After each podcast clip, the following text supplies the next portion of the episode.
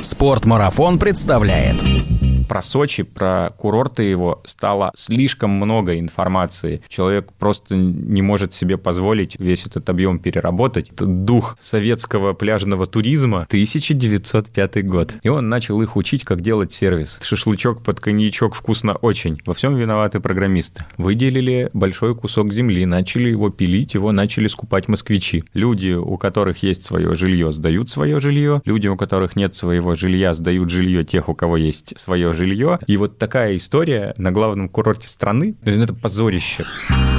Подкаст об аутдоре, активном образе жизни, путешествиях, приключениях и снаряжении для всего этого. Спортмарафон. Аудиоверсия.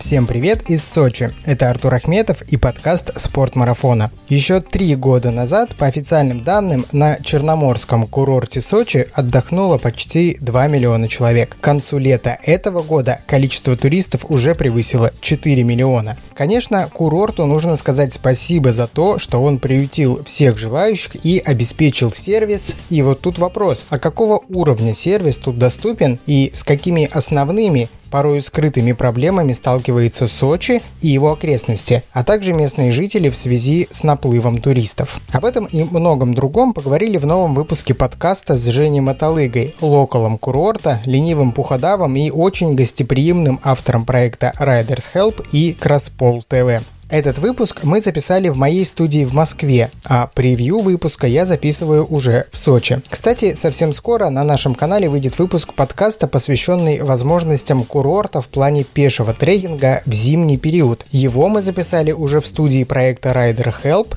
вместе с гидом Краснополянского горного клуба «Спортмарафон» Денисом Осиповым. Вот так у нас тут все переплетено. По-дружески, по-соседски, по-краснополянски. Если вы были в Сочи недавно, напишите в комментариях, комментариях, как вам и чем вы тут занимались. Спортмарафон. Аудиоверсия.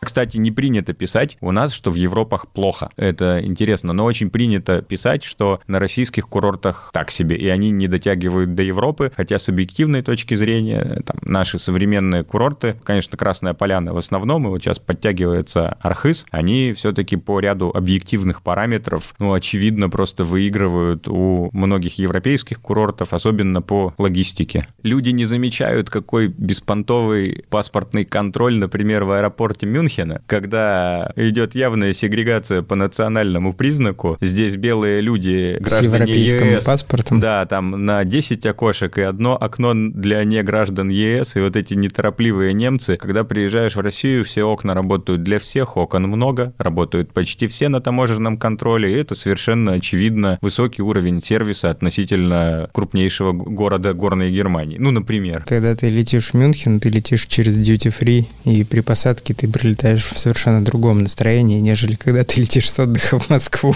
Даже если и так, но все равно, все равно. Можно же обратно также лететь через duty free, но тем не менее, логистика в России понятней, и транспорт часто работает лучше. Так вот, к чему мы все это? Сложности, с которыми могут столкнуться туристы, приезжая в Сочи. Слушай, ну в Сочи есть огромное количество реальных минусов объективных и на курортах, и просто для проживания в городе. И, например, есть даже интересные плюсы, которые я считаю минусами, потому что с этим стало слишком хорошо. Про Сочи, про курорты его стало слишком много информации. И турист, который собирается на какой-нибудь небольшой европейский курорт, максимум, что он может сделать, зайти на официальный сайт курорта и почитать какие-то форумы там и отзывы. Людей далеко не особо компетентных компетентных в вопросе, как часто бывает, которые сравнивают еще с тремя курортами, причем разными, на которых все они каким-то образом оказались, и они считают, что этого достаточно для сравнения. А если мы говорим о Сочи и про Красную Поляну, то настолько мощные информационные потоки, и этих потоков очень много. По-моему, я уже где-то там про это рассказывал, что у каждого курорта есть свой сайт, есть Инстаграм, есть Facebook, Контакт, YouTube, есть Телеграм-канал, И даже одноклассники. И даже, наверное, одноклассники я не был. Очень, очень давно не был, да. И надо туда как-нибудь зайти.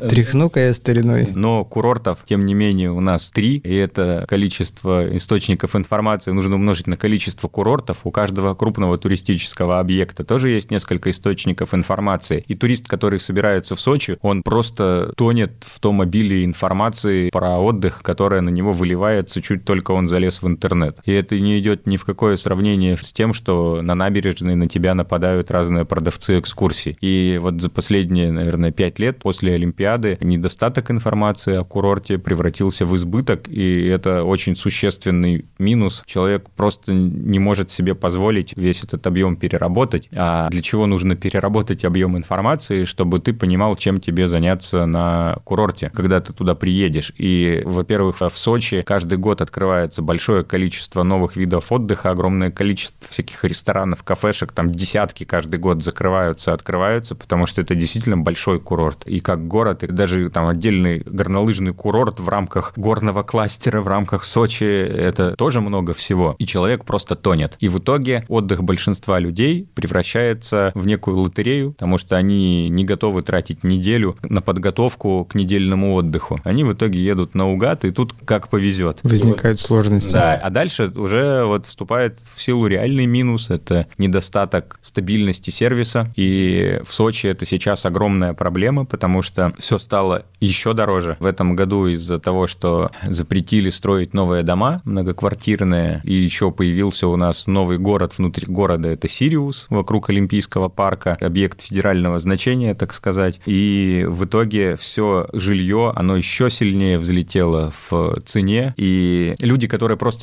снимали жилье, обычный линейный персонал, но сначала они там снимали в Адлере, чтобы ездить в Красную Поляну, например, потому что в Адлере было дешевле, но сейчас подскочило все в два, в три раза, и чтобы банально там платить за квартиру, например, официанту или на любому техническому сотруднику, нам, обычному рабочему, нужно там 30-50 тысяч рублей за квартиру. Некоторые квартиры, которые сдавались за 20 тысяч рублей, сейчас реально сдаются за 100. Слушай, ну это мы говорим сейчас про людей, которые приехали в Сочи на заработки. Но смысл в том, что чтобы эти люди смогли обслуживать туристов, они должны получать очень много денег. Я понимаю. И стоимость их услуг, в итоге там цен в ресторанах, там в прокатах, я не знаю, еще где-то в джипинге в каком-то и так далее, она должна быть заложена. И в итоге турист получает цену часто неадекватную тому сервису, который он за эту цену ожидал. А это вот такая экономика курорта, когда дешевле просто ничего не делать. И в итоге турист получает все то же самое, и мы по деньгам уже где-то догоняем европейские курорты. Но, правда, у нас нет доступа к европейским курортам. И тут мы переходим еще к одному минусу. Подожди,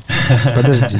Давай вернемся к стоимости жилья для людей, которые, очевидно, его снимают. Если снимают, то это наверняка не, скажем так, коренное население района Сочи, а приезжие люди на заработки. Вопрос следующий. А почему не могут коренные жители Сочи или окрестных районов, имеющих свое жилье, работать в сфере туризма? Это уже другой вопрос, но коренного населения в Сочи уже нет. Коренное население Сочи уехало или было убито после окончания многолетней Кавказской войны, а все остальные люди, которые сейчас живут в Сочи, они или их э, потомки, это тоже переселенцы, и по сути Сочи это исторически, Сочи в новой его истории, да, с середины 19 века, это город понаехавших и их потомков. Все разной степени понаехи. Перефразирую свой вопрос. Я имел в виду людей, которые не имеют изначально проблемы с жильем. Потому что, ну, жилье в любом городе, куда ты приезжаешь работать, это... Ого, это еще одна типичная проблема любого курортного города. Все курортные города одинаковы. Люди, у которых есть свое жилье, сдают свое жилье. Люди, у которых нет своего жилья, сдают жилье тех, у кого есть свое жилье. Либо они возят людей, туристов, к тем людям, у кого есть свое жилье, либо они их кормят и так далее. И все, тем не менее, там рано или поздно завязывается на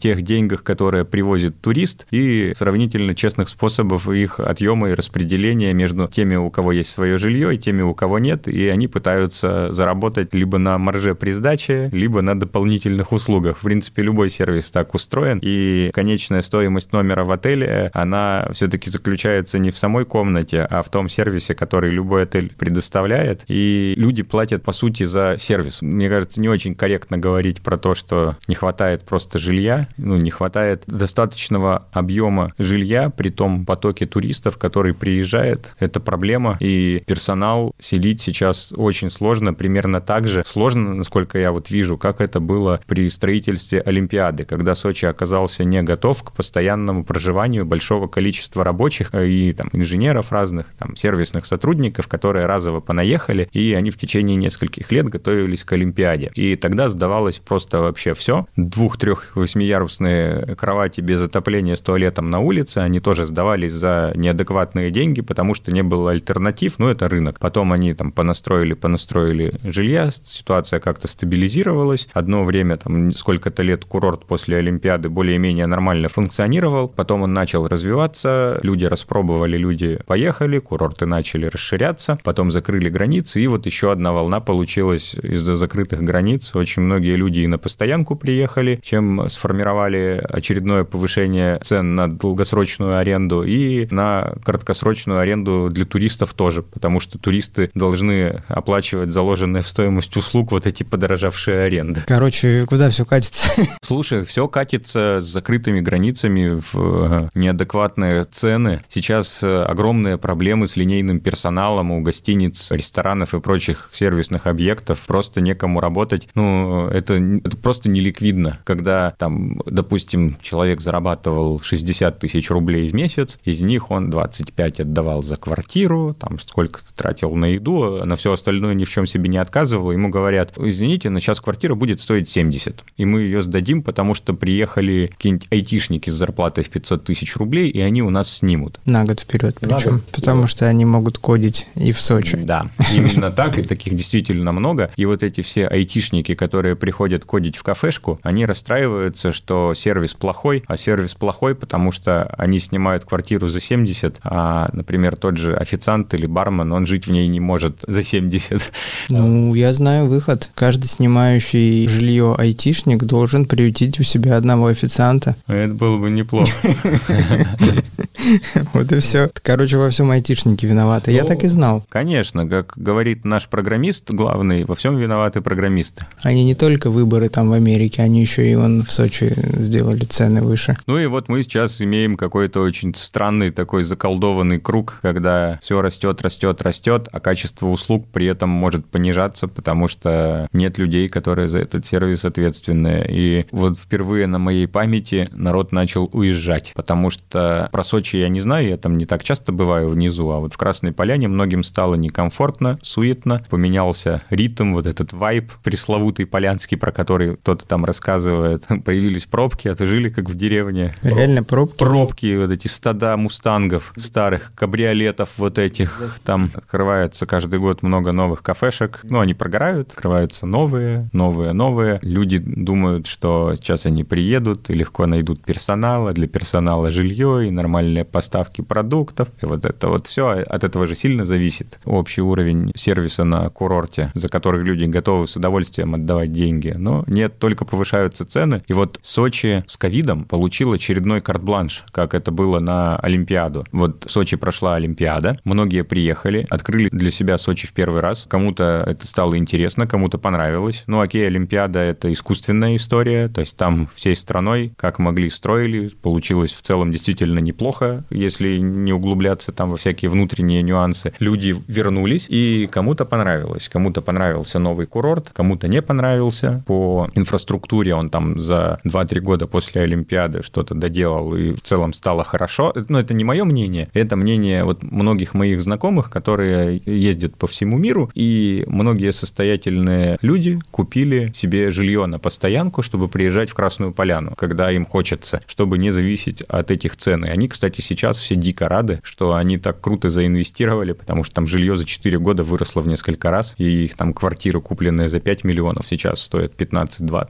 Вот, вот так. Ну и кому-то понравилось. А вот сейчас сейчас Сочи облажался. А сейчас, когда закрылись границы, единственное, что смогли предложить сочинские сервисы людям, это повышение цены, ну, чтобы хоть как-то, наверное... Компенсировать поток. Да, да, то есть все-таки повышение цены – это тоже достаточно эффективный способ фильтрации количества людей, но они не смогли этого сделать, потому что в России оказалось довольно много людей, которые могут себе позволить высокие цены. Но эти люди не смогли получить за эти деньги достаточный уровень качества отдыха. И по объективным причинам, что Сочи по там, природе, по ряду моментов проигрывает сильно. Ну, например, на мой взгляд, в Сочи никакое море, если сравнивать его с другими морскими пляжными державами, скажем так. Там море есть?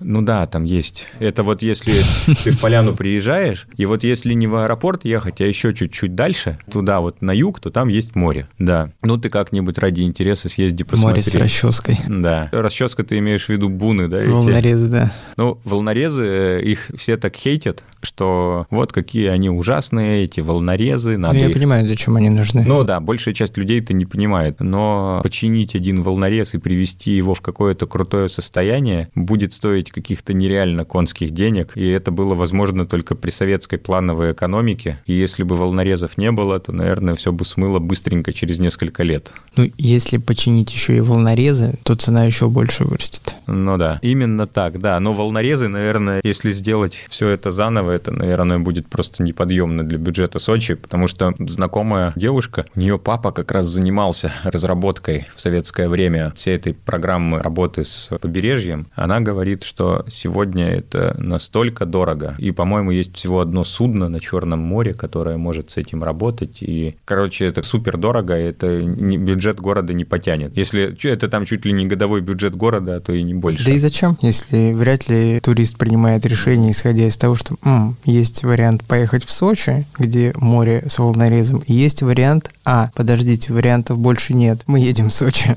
Ну, либо Абхазия, да, которая более дикая, но, соответственно, там чище море, да, там меньше людей, но там нет того качества и количества услуг, хотя бы медицинских, я не знаю, там хотя бы там ребенок отравился в Абхазии, это проблема, в Сочи хотя бы. Отравиться в Абхазии – это классика не только для ребенка. Ну вот, и человек приехал на море, ну, а море объективно совсем не такое, каким себе его человек привык видеть. Или там человек хочет получить по цене Турции пятерку, а у нас нет такого количества пятерок по цене Турции, и те, что есть, они не отвечают его ожиданиям. Ну, соответственно, вот эти обманутые ожидания людей — это проблема, и вот этот свой карт-бланш, чтобы потом на постоянку удержать у себя новую аудиторию с деньгами и с запросами Сочи не смог удовлетворить в целом, потому что, да, в Сочи есть хорошие места с высоким уровнем сервиса, но их относительно немного. Я считаю, что в Сочи существует очень странный баланс, потому что, во-первых, курорт дает людям то, что они хотят, а люди приезжают на курорт за тем, что он им предлагает. И на русском юге, на всем, ну и в Сочи в частности, как в его так называемой курортной столице, есть вот этот дух советского пляжного туризма, который я считаю, певец Трофим очень четко характеризовал вот этот шашлычок под коньячок вкусно очень. То есть вот шашлычок под коньячок, на мой взгляд, не сильно совместимые вещи, но вот эти люди со всей страны, которые приезжают, и нужно взять коньячка или водочки, и вот обязательно на море, и вот это накатить, и, и вот теперь галочка есть, и все. И обязательно купить кепку капитана. И вот эту непонятную футболку, или обязательно все люди, не договариваясь, из абсолютно разных разных уголков страны приезжают, и когда они съезжаются в Сочи, они все очень похоже выглядят. Вот этот термин «бздых», как местные, которые давно приехали, называют местных, которые только что приехали. Говорят, что это от того, что они ходят и вздыхают. Ох, как все дорого. Ну, одна из версий. Слушай, ну вот проблема персонала, она, мне кажется, чувствуется больше вот в каких-то, знаешь, таких бюджетных заведениях. Не-не-не, вообще абсолютно везде. В Сочи, как ни странно, осталось не так много мест вот с этой этой культурой, если ее можно так назвать, советского отдыха, и многие люди ходят туда специально. Например, есть кафе, называется «Под пальмой». По сути, это часть такого ресторанного холдинга, да, в котором есть весьма приличные дорогие места с хорошим сервисом. Но там сохранился вот этот советский дух. Но на самом деле не советское кафе, да, там с 90-х открылось. Но там стоит очередь, там вот эта тетенька, половинку солянки кто заказывал, забирайте. Что она там вкусная, солянка. Да, офигенная она, вкусная, да. Но вот мы как-то там стоим, 5 стоять в очереди, там нужно отстоять очередь. Я помню, мы еще там на КВН ездили, там в начале 2000-х, вот оно было, и мы там тоже так же стояли. И вот какой-то чувак из Питера, из Москвы, такой очень модно одетый, и он начал их учить, как делать сервис. Типа, ну что, вы не можете вот это, что ли, сделать там, и вот, и вот так, и начал им рассказывать, да, что он сейчас им там каких-то звездочек наставит, и что-то где-то. Я говорю, чувак, тут вокруг куча мест с нормальным сервисом, которые будут даже читать то, что ты им в отзывах напишешь. А вот такого места больше нет. И я вот сюда поэтому и хожу, постоять в очереди, и вот чтоб вот так вот все было. И большая часть людей, которые пришли сюда, они сюда за этим же и ходят. Поэтому типа цени. И он так задумался, такой,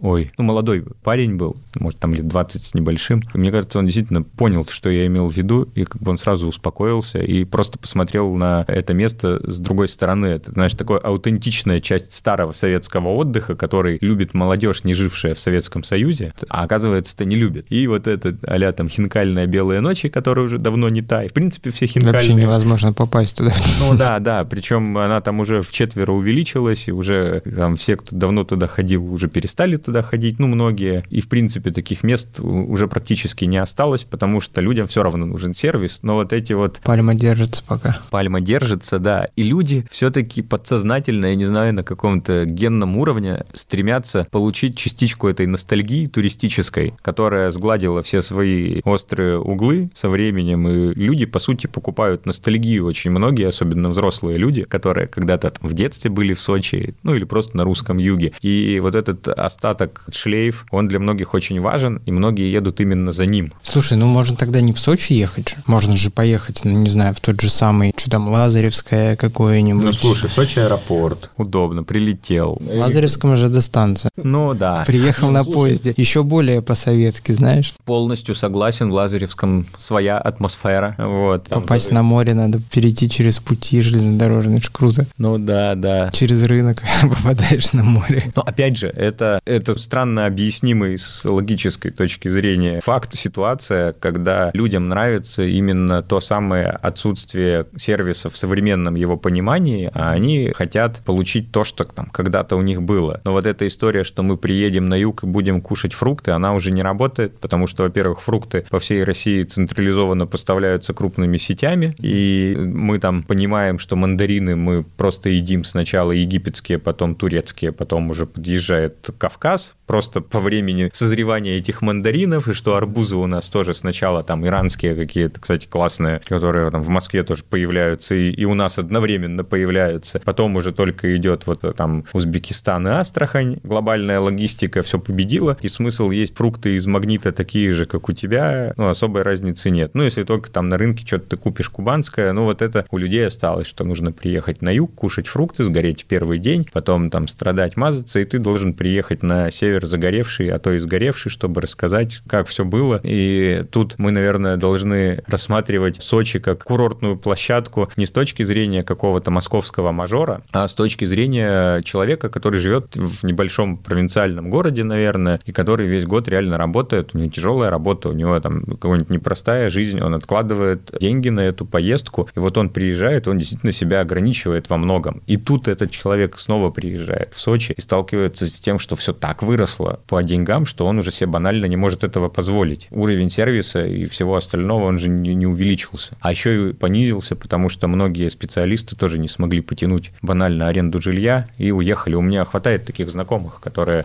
ну, которым сказали, ребята, вот не 30, а 70. И они такие, вы знаете, у меня там всего зарплата 50, и вот, ну, у мужа там тоже там 60, и вот у нас еще там кредит, и еще и Кушать все. хочется. Да, да, да, да, да. И Сочи теряет специалистов. Проблема. Я не знаю, как в других городах, да, но это прям серьезно. С одной стороны, те, кто имеет свое жилье, они сейчас, конечно, в фаворе. Вот у меня нет своего жилья, я снимаю, и слава богу, нам не сильно повысили. Нам типа... Фу-фу-фу. Да, да, да. И как бы вот все, кто снимает, там сейчас молятся, чтобы им не повысили жилье, стоимость жилья. Хозяин квартиры, в которой живет Женя Мотолыга, если ты слышишь этот подкаст, не смей, это святое. Не, ну слушай, слава богу, богу, у нас там суперадекватный хозяин квартиры, да, мы там очень давно знакомы, но вопрос в том, что эту квартиру тоже могут купить, потому что все подорожало, и люди начали покупать жилье, которое стояло десятилетиями за много денег, какие-нибудь огромные квартиры, которые стоили дороже, чем участок и дом, который на нем можно построить в собственном стиле. И вот сейчас начали даже такие квартиры продаваться, которые были неликвидными. Но это, в принципе, для всей России, наверное, характерная история, учитывая еще льготные условия по ипотеке в последние пару лет, в которые мы, кстати, тоже, знаешь, там посмотрели, а не прикупить ли нам что-то за ипотеку, там, материнский капитал, там, за второго ребенка, вот это вот все. И смотрим, знаешь, там, когда у тебя материнского капитала хватает на 2 квадратных метра в квартире, ты такой, блин. Потом ты еще не можешь эту квартиру продать из-за того, что использовал материнский капитал. Да, да, да, да, да. Вот, вот так вот. И, короче, проблема с подражанием жилья, вот с этим новым законом, что в Сочи нельзя что-то строить. Вот судя по тому, что я могу судить из интернетов, я не сильно разбираюсь в недвижимости, но в Сочи было построено очень много домов с нарушениями, и он по документам был сначала трехэтажный индивидуальный жилой дом, а потом оказалось, что этажей 6, их как-то по суду согласовали, и участок как-то странно выделили, и таких тысячи. И вот когда объявили, что акция закончена по согласованию таких вот историй, все оставшееся жилье резко взлетело в цене. А сейчас еще одна новая акция, что говорят, будут... Закон вроде бы обратной силы не имеет, но он имеет, и говорят, что сколько там 11 тысяч земельных участков сейчас могут заново рассмотреть с точки зрения законности их приобретения и постройки на них каких-то домов. Да, я видел многие... этот постик. Да, и многие люди сейчас задумались, а не отожмут ли у них? То есть это очень похоже на какой-то очередной глобальный передел в Сочи. Я, конечно, не юрист, но вот там я читаю, что люди в комментариях пишут, ну, многие боятся, что они там прожили сколько-то лет на участке, а потом окажется, что кто-то там их обманул, там ввел в заблуждение и продал им не тот участок, сделку зарегистрировали, а потом задним числом у них все аннулируют, и они останутся без жилья. Ну, я не знаю, я надеюсь, что это такое невозможно, но а вдруг я вполне ожидаю, что может такое быть. Еще у нас вот последние истории, связанные с транспортными ситуациями, люди, таксисты гоняют каждый год лобовухи по дороге из Адлера в Поляну, потому что не регулируется особо там дорожное движение в Сочи. Я этим летом был в Москве, после долгого перерыва поездил за рулем. И у меня не было такого стресса, как был раньше, потому что в Москве перестали гонять. Я такой, да ладно, а как так? А потом оказалось, что я давно не водил, и весь город затыкан камерами. Просто весь, все утыкано. А в Сочи нет. И у нас гоняют. И на абхазских номерах машин много, и на армянских, и там на всяких разных. И нет камер практически, все это знают. И вот очередное ДТП было там с участием Ксении Собчак. И вот только после этого все вышло в федеральные СМИ, а так огромное количество вот таких аварий, то есть, ну, много случаев каждый сезон бьются встречки. И это означает, что, во-первых, не следят за главным курортом страны с точки зрения логистики, а с другой стороны, сейчас вот попробовали сделать у нас реверс, которая дорога новая к Олимпиаде построена, она вела вверх, mm-hmm. типа две полосы в одну сторону стала, а которая старая дорога, она типа ехала вниз. И вот опять банальный, вот ужасный хайп на всю страну просто из-за того, что какой-то чиновник поспешил, отдал приказ, и несколько там десятков, наверное, даже тысяч человек, которые живут в поселках на старой дороге, а поселков там хватает, они потеряли возможность нормально проехать там километр, отвезти ребенка в школу в соседний поселок. И с ними никто не советовался. И вот такая история на главном курорте страны попадает во все СМИ. Это позорище просто. И когда люди выходят на дорогу, они вынуждены выйти на дорогу, а я не знаю, как бы это вообще, наверное, запрещено, но они там просто по переходу ходили, потому что это легально, чтобы не попасть под какую-то административную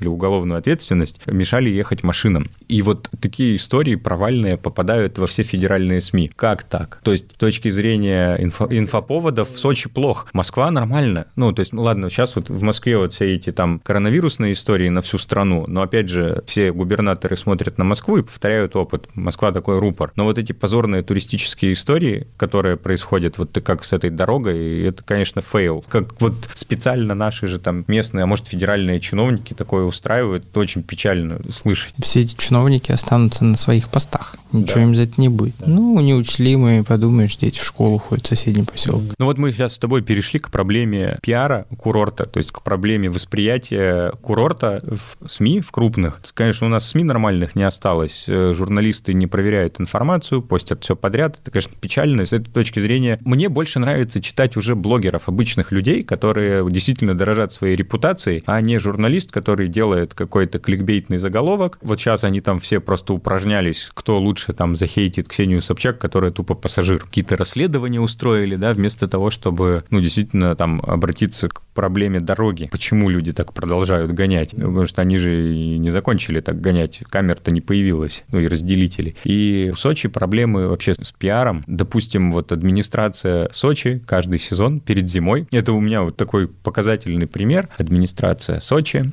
придумала, что у нас два дня города. Ну, условно, два дня города. Ну, на самом деле, один перед летним сезоном, второй перед зимним. И это типа такая как бы смена сезонов. Это сделано для того, чтобы Сочи воспринимали как круглогодичный курорт ну, коим он, в общем-то, и является. Он даже не двухсезонный, он сейчас реально круглогодичный, вот с закрытыми границами и теплой осенью. И вот у нас, когда в ноябре вот этот идет а праздник смены сезонов, журналисты не проверяют информацию и пишут, что в Сочи начался зимний сезон. Это все разлетается по федеральным СМИ. Федеральных СМИ журналистам нужно побольше просмотров, чтобы получить процент от рекламы, которая покажется на страничках этих сайтов, чтобы они там получили больше гонорар какой-то. Ну, наверное, так. И идет переписывание одной и той же новости до степени неузнаваемости и искажения смысла. Ну и в итоге мы что получаем? В Сочи открыли сезон, это поднимает интерес к курорту, а оказывается, что все вранье, и никто кататься-то и не начал, а каталка традиционно в декабре. То есть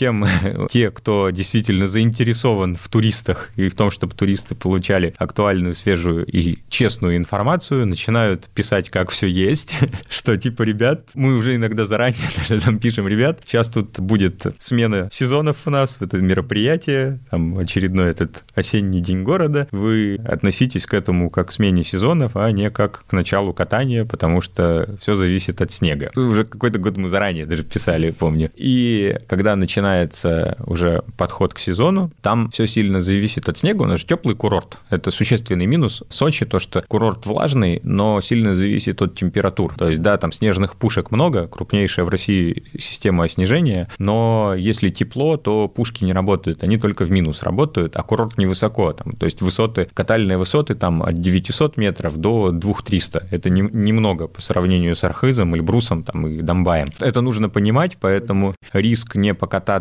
в начале сезона достаточно велик. Ну, то есть, вернее, на верхних очередях снег будет, но верхние очереди не подходят для массового катальщика, который традиционно приезжает на новогодние праздники, и в итоге людей много, трасс мало, и это тупо небезопасно. И нужно просто это понимать. Знаменитая очередь на Эдельвейс. Да, да. Южный склон Розы, конечно, сильно все спас, потому что он с 1500 до 2300, и это достаточно, чтобы кататься, и трассы пологие. Это очень круто, что вот этот южный склон появился, и 17 километров трассы реально спасают в начале сезона. Так вот, и перед сезоном, каждый Новый год, когда курорт готовится принять большое количество людей, администрация Сочи и гаишники усиливают контроль над дорогой, потому что машин много, и вот обычно люди приезжают а там 30-31 спраздновать Новый год, а основная масса людей, они празднуют Новый год дома и подъезжают где-то там 2-3 января и где-то до 6-7 тусят, и вот эти максимальный пик по посещаемости всегда был 3 января. По-моему, рекорд на Розе, что ли, 18 чем-то тысяч за день, это считая катальщиков и пальтошников, которые не катаются. Ну, это такой как бы, ну, не обидный термин, просто люди там, в пальто и ладно. На Эльбрусе вроде бы их шапками зовут, я не, не помню. А в этом прошедшем сезоне, 7 января, что ли, был пик, странно сдвинулось. И когда немного снега, люди э, перед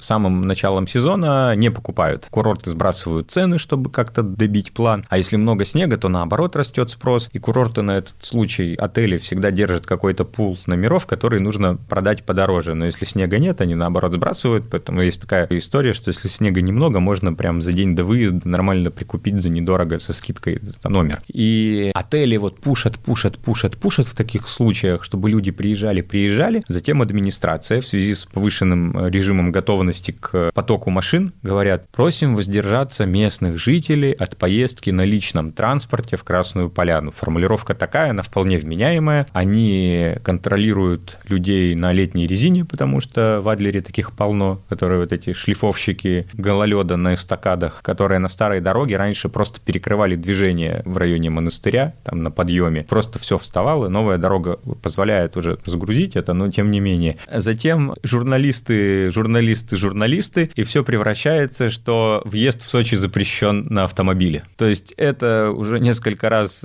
такое было. Неграмотные журналисты неправильно интерпретируют. Но они не неграмотные журналисты, это люди, которые находятся в постоянной погоне за сенсацией. Так вот, многие люди, даже мои знакомые, реально отказывались от поездки на курорт, потому что все это разлеталось в федеральные СМИ. Тут администрация должна, наверное, как-то курировать эти вопросы. Опять же, как она может, если у нас в стране куча частных непрофессиональных журналистов, которые написать абы что, чтобы попасть там в первые строчки по выдаче, и в итоге курорт теряет туристов просто из-за того, что в России проблемы с журналистикой. А в России понятно, почему проблемы с журналистикой. Нет у нас журналистики. Давай мы туда не будем копать. Да, да, да, мы туда копать не будем, да, товарищ майор, все как договаривались. Да, но курорт работает активно над привлечением туристов, и потом просто вот эти вот люди, которые почему-то ошибочно именуются журналистами в России, массово отпугивают людей. Зачем они это... Ну, мне это искренне непонятно. Но они же не из Сочи это пишут, они пишут это из... Из Сочи они это пишут. Из да? Сочи, да. Они не могут себе позволить в Сочи поехать.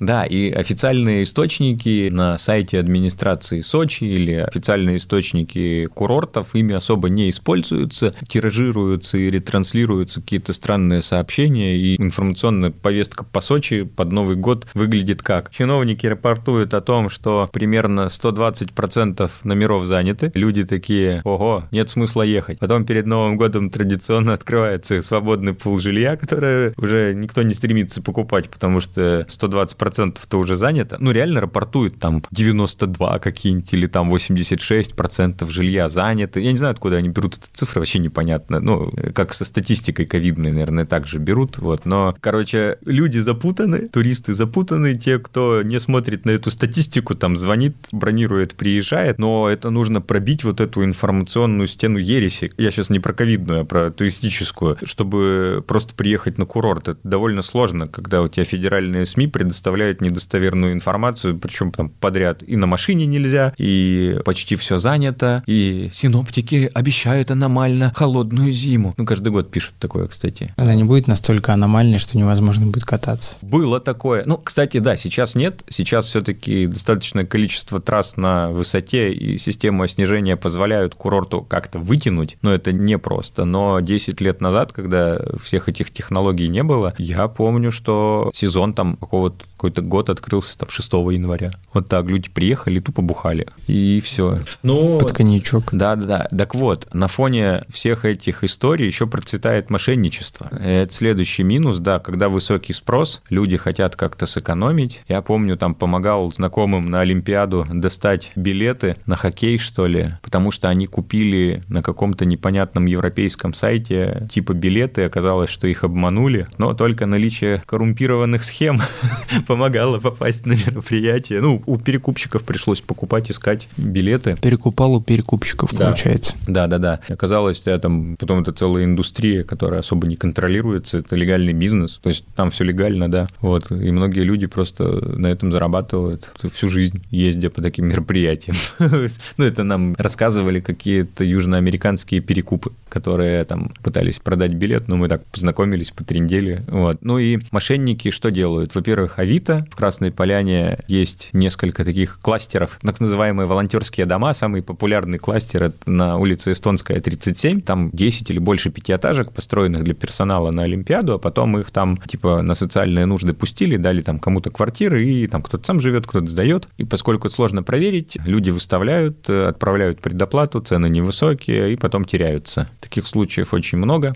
Некоторые пошли дальше, некоторые начали делать классные сайты несуществующих отелей с фотографиями какого-нибудь там пятизвездочного шале из Италии или из Франции, они бы реально нашим отелям такие сайты делали. Вот было бы классно. Ну и, и таких ну, отелей вот несуществующих я там встречал ну, штук пять, может быть, только я. Вот мне там случайно попадались, я не занимаюсь поиском жилья, ну просто выплывало в сети. В этом году появились новые мошенники, которые продают скипасы несуществующие. Нормальный сайт, отличный, контент у ребят прям классный, хорошо написано, реально классные тексты, сайт хорошо сделан, выдача у него имеется. А почему эти ребята могли бы зарабатывать отличные бабки, если бы хотя бы один из курортов дал им возможность продавать их скипасы? Наши курорты до сих пор не могут сделать нормальную онлайн-систему по онлайн-продаже скипасов через партнеров. Мы думали, что они сделают это 10 лет назад. Ну, это API называется. Не программисты, там, далекие от IT люди не поймут, но когда вы покупаете через модуль бронирования на каком-то сайте авиабилеты... Уже все знают, что такое API, я а, думаю. да? да. Вот кроме наших курортов. Ага.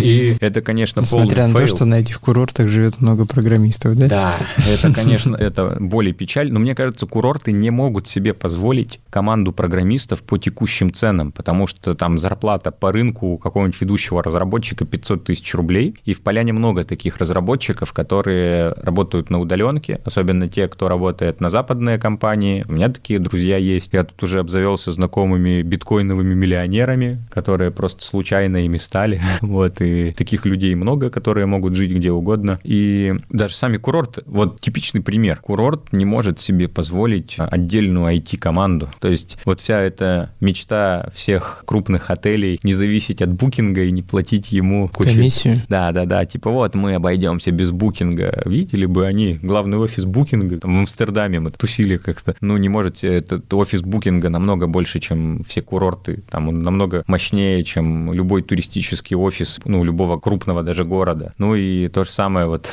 курорты, по сути, могли бы легально зарабатывать деньги, но мошенники вынуждены мошенничать, потому что они свой талант не могут легально применить. Ну, то есть офигенный сайт сделали, серьезно. Вот мошенники. Да на Тильде можно все что угодно сделать. Не, слушай, хороший контент, грамотные советы. Обычно у нас тырят тексты. Ну, то есть там очень многие сайты у нас воруют текст. Я читаю, нет, действительно хорошие авторские тексты. Уровень мошенников сильно вырос, потому что спрос. Слушай, может быть, было так, что они делали действительно сайт, через который хотели продавать билеты курортов, скипас, рассчитывая на то, что у курортов есть API. Ну, видимо, мы не тем занимаемся. Мы тоже 10 лет назад делали сайт, думая, что мы сможем продавать через API. Да, оказалось, что API нет, поэтому приходится как-то же... Обманывать людей. Да. В итоге вот такие интересные ситуации получаются, что из-за того, что слишком высок спрос по ряду причин, курорты, в итоге получается такая странная, ну, классическая зависимость. Из-за того, что слишком высок спрос, теряется качество, люди и так поедут. А в Сочи всегда везли деньги и всегда будут вести деньги. И если не туристы, то это будут инвесторы. Более того, я уже неоднократно наблюдал ситуацию вот с изменениями финансовыми и всякими политическими в мире, как это отражается на курортной жизни в Сочи. Что бы ни происходило, Сочи в выигрыше. Это очень печально с точки зрения сервиса, ну, опять же, там, для туриста. Допустим, вспомним Олимпиаду. В Сочи привезли много денег просто государства. Туда приехали люди, многие понооставались, осталось очень много крутых специалистов. Они много чего построили, потому что приехали крутые мозги со всего мира реально и буржуи, и наши со всей страны. По сути, Красная Поляна новая – это абсолютно новый поселок с точки зрения людей, которые там живут. То есть там тех людей, которые туда приехали раньше, уже меньше. По сути, новые люди, они сформировали новый поселок. Ну как, не поселок, как населенный пункт, да, а как некое место для жизни, комьюнити. У нас даже есть этот свой айтишный коворкинг вот со всякими а силиконовая долинка. Силиконовая, потому что не резиновая. Поляна не резиновая, поляна силиконовая, потому что куда еще там растягиваться, и все, все едут и едут. И потом в Сочи чемпионат мира. Опять привезли денег опять приехали люди. Если мы в ближайшее время вспомним ковидная история, везде все плохо, в Сочи опять приехали люди и привезли деньги. Здесь все-таки климат лучше, чем в большинстве городов России, опять люди стараются сюда переехать. Если мы посмотрим назад, когда-то, знал бы прикуп, жил бы в Сочи, неспроста же такая поговорка. В Сочи развивался, опять-таки, благодаря крупнейшим инвестициям со стороны государства. Вот эти массовые стройки санаториев, например, да, все крупные предприятия советские имели санатории, построены там 60-е, 70-е, 80-е годы. До этого огромная сталинская стройка, когда были заложены вот крупнейшие санатории, там, Металлург, например, вот, ну, тот же крупнейший, ну, Дзержинского, Орджоникидзе, вот все вот эти знаменитые, когда морской вокзал построили. Сочи уже тогда был такой курортный, оздоровительный. До этого царские вливания, когда после окончания Кавказской войны нужно было строить форты, нужно было строить поселения, начали распродавать участки. И если ты почитаешь путеводитель 1905 года, первый большой путеводитель по Сочи под авторством Дороватовского, и там уже написано, что выделили большой кусок земли, начали его пилить, его начали скупать москвичи. 1905 год. И когда какие-то люди рассказывают о том, что Сочи лопнет от жадности, ну нет, ребят. А дальше подорожал евро в 2015 году. Ну как, не евро подорожал, рубль упал. Часть людей, которым стало не по карману ехать в Европу, они приехали к нам в Сочи, там в Красную Поляну кататься, Альпы дорого. Какая-то нижняя прослойка людей, которым стало не по карману, ушла, но сверху пришла друга. Опять рубль чуть поднялся, евро стал более доступным, опять та тусовка уехала в Альпы, но курорт стал доступен тем, кто до этого не мог, плюс еще каждый год новое количество людей, да. Сейчас то же самое, границы закрыты, люди приехали, цены поднялись, не всем по карману, но курорт опять полный. Откроют границы, те, кому по карману за границу уедут обратно, появится какой-то вакуум, который быстро заполнится, потому что рынок отрегулирует, люди там, возможно, я надеюсь, там понизят цены, и это станет карману опять людям, которые до этого не могли себе позволить. И вот Сочи находится не сверху и не снизу, на самом-то деле он в какой-то финансовой верхней части, но не на верхней планке, и это позволяет ему быть в выигрыше всегда, вот судя по тому, что я могу наблюдать последние 10 лет. И мне кажется, это минус на самом-то деле для туриста. Для туриста, безусловно. Для курорта плюс. И если ты с той стороны баррикад, которая э, зарабатывает на туристе, то да. Я бы вообще, помню, в девятом году, я когда переехал сюда, и до этого много раз был, я все думал, надо это, повесить герб города и новый девиз Сочи, типа, а, пофигу, новые приедут. И мне кажется, это как раз вот то, что характеризует Сочи, что действительно новые приедут. И когда какой-то злой турист, которого там обманули или ему не понравилось, говорит, да, больше к вам не приедут. Такие, да ладно, новые приедут. И новые приедут. Я считаю так. На этой приятной ноте. У меня лейтмотивом, знаешь, весь разговор, что мы разговариваем, играет в голове кусочек песни Киркорова. Почему так высок спрос? Да, вот так вот. Я могу сказать только одно. Увидимся в Сочи. Блин, как бы это грустно не было, но это смешно. Ну ладно, спасибо, что пришел. Спортмарафон. Аудиоверсия. Подкаст об аутдоре, активном образе жизни, путешествиях, приключениях и снаряжении для всего этого.